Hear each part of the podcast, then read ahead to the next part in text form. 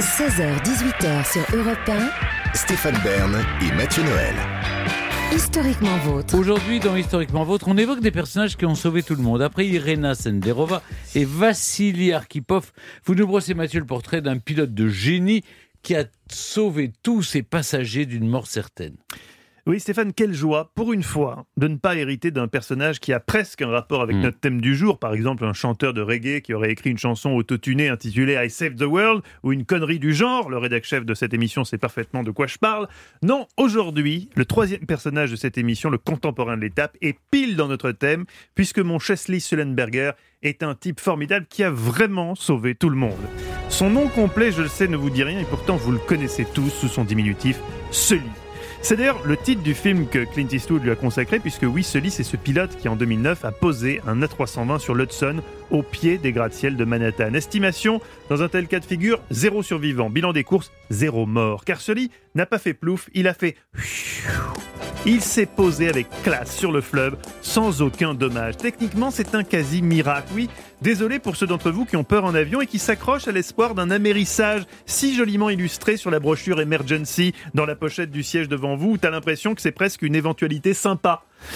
Oh Maurice, la mer est calme, si on se posait sur la mer pour changer Bien sûr Jean-Louis, je pose mon morito et on fait ça. Non, euh, c'est vrai sur les schémas, tout a l'air hyper paisible, en fait pas du tout. hein. Statistiquement, tu as 92% de décédés si d'aventure ton avion est obligé d'amérir. Il y a donc 92% de chances pour que tu lu la procédure de gonflage du gilet de sauvetage pour rien. Sully est donc un véritable héros. Quand il réussit cette prouesse, il a 67 ans, il, est, il comptabilise 19 000 heures de vol en 40 ans de carrière. Chesley Burnett Sullenberger voit le jour en 1951 à Danville, en Californie.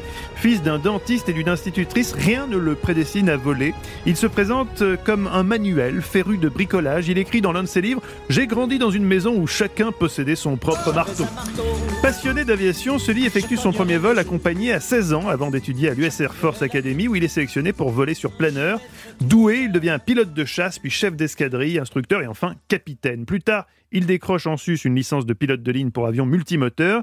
Il gravit les échelons de l'aviation civile avec la même désinvolture insolente que Stéphane, ceux du show business. Un jour, et c'est peut-être ça qui fera la différence, le jour J, il devient membre d'une commission d'enquête sur les accidents aériens. Les boîtes noires deviennent ces animaux de dissection. Toutes les conneries qui ont été faites en tant que commandant de bord, il les a étudiées, analysées, assimilées. Ce qu'il ne faut pas faire, il le sait.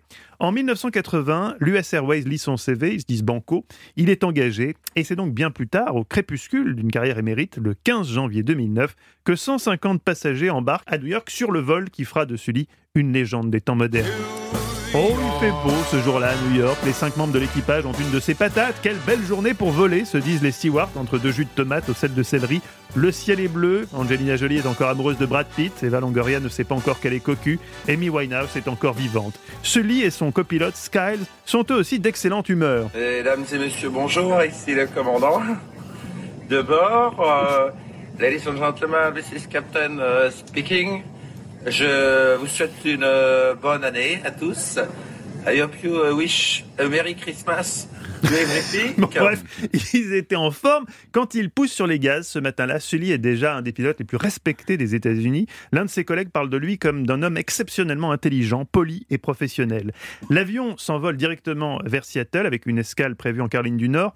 Quelle vue sur le Hudson aujourd'hui, dit Sully à son copilote. C'est magnifique. Sauf que soudain, alors que l'avion est encore en phase de décollage, une nuée d'oiseaux surgit. Coin, coin, coin, coin, coin, coin. Des coin, oiseaux, coin, coin, putain, s'écrie-t-il. Ce ne serait pas plutôt Stéphane. Bern qui imite un canard? Non, ce sont des oiseaux Que ferait Stéphane Bern au-dessus de l'Hudson en matin de février? Tu as raison, Sully. Décidément, c'est toi le meilleur. Bon, alors là, je réécris un peu le dialogue. C'est pas la transcription exacte des boîtes noires. Pour la suite, en revanche, tout ça est véridique à la virgule près. Un vrai dialogue qui commence par ces mots du copilote quand il comprend que les foutus oiseaux ont été aspirés par les moteurs. It's shit. Pas besoin de traduction, vous avez compris. C'est la merde. L'enquête démontrera qu'il s'agissait d'une nuée d'oie bernache du Canada, une espèce migratrice dont les spécimens peuvent peser plus de 6 kilos. Or, 6 kilos dans le réacteur, ça vous flingue un moteur. Immédiatement, l'avion perd en puissance. S'ensuit un échange déterminant entre Sully et son copilote. Stéphane, vous allez faire le copilote, je vais faire Sully. Mettez-y de la passion, de l'attention, du jeu, de l'urgence. C'est votre métier après tout. Oh, oh. Les deux réacteurs nous lâchent Sully déconnecte le pilote automatique, reprend les commandes et prévient la tour de contrôle. Mayday, Mayday, Mayday, nous avons heurté des oiseaux, nous n'avons plus de poussée sur aucun des deux réacteurs, nous retournons vers la Guardia. Là, il somme le copilote de prendre ce qu'on appelle le Quick Reference Handbook, soit le manuel d'urgence de l'appareil, comme s'il s'agissait d'une vulgaire notice de Thermomix au milieu d'une choucroute de la mer qui part en couille. Le copilote lit. Stéphane, le copilote lit le handbook, c'est vous, lisez. Bordel, on a 150 passagers à sauver, Stéphane. Ah, pardon, pardon. Bon, euh, s'il reste du carburant, moteur, sélection, allumage. C'est le copilote suisse.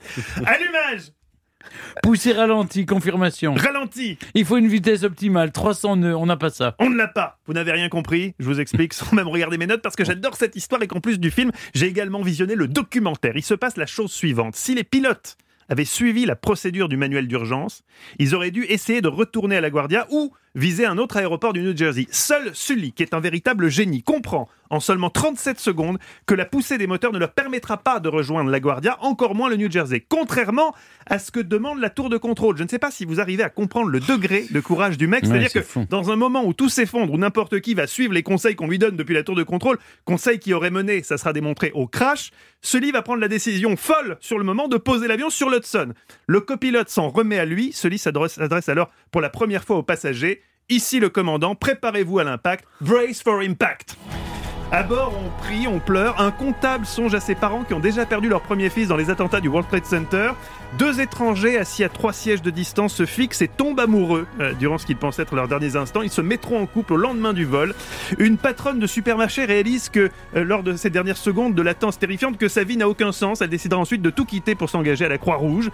Pendant ce temps, dans le cockpit, Sully s'emploie à aligner le bec de l'avion avec le Hudson River. Stéphane, projetez-vous, on est en phase de manœuvre. Sors les volets, sors les volets Volet sorti, 250 pieds, deux volets, tu veux plus? Non, deux, c'est bon. Tu as une idée? Euh, En fait, non. Contre toute attente, la 320 se pose comme une fleur sur l'Hudson River. Bravo Stéphane J'ai gagné J'ai Oui, gagné excusez-le, il est à fond dans le rôle. L'eau est à 5 degrés. Sully et Skiles aident les passagers à descendre un à un. Quand ils aperçoivent des gens sans gilet de sauvetage, ils courent en chercher sous les sièges et leur donnent. Tous les voyageurs sont sortis et attendent sur les ailes de l'avion leur bateau de sauvetage. Les pilotes parcourent une dernière fois l'avion pour vérifier que personne n'a été oublié derrière. Ils prennent même le temps de récupérer leurs affaires dans le cockpit avant de sortir. C'est propre, c'est net, c'est Sully. Au lendemain de l'événement, il devient le héros de la nation. Ce qui n'entache en rien sa légendaire humilité. Je n'ai fait que mon travail. Il y a plein de gens qui font ce genre de choses dans la vie de tous les jours. Pas que je sache, bon. L'année suivante, Sully prend officiellement sa retraite de pilote de ligne le 3 mars 2010, avant de devenir intervenant expert de l'aviation civile de la chaîne CBS. Il écrit au passage deux livres. L'un d'eux est adapté en 2016, je vous le disais, par Clint Eastwood. Vous avez peut-être vu le film. C'est Tom Hanks qui joue le rôle de Sully. En revanche, je n'ai pas mémorisé qui jouait le copilote.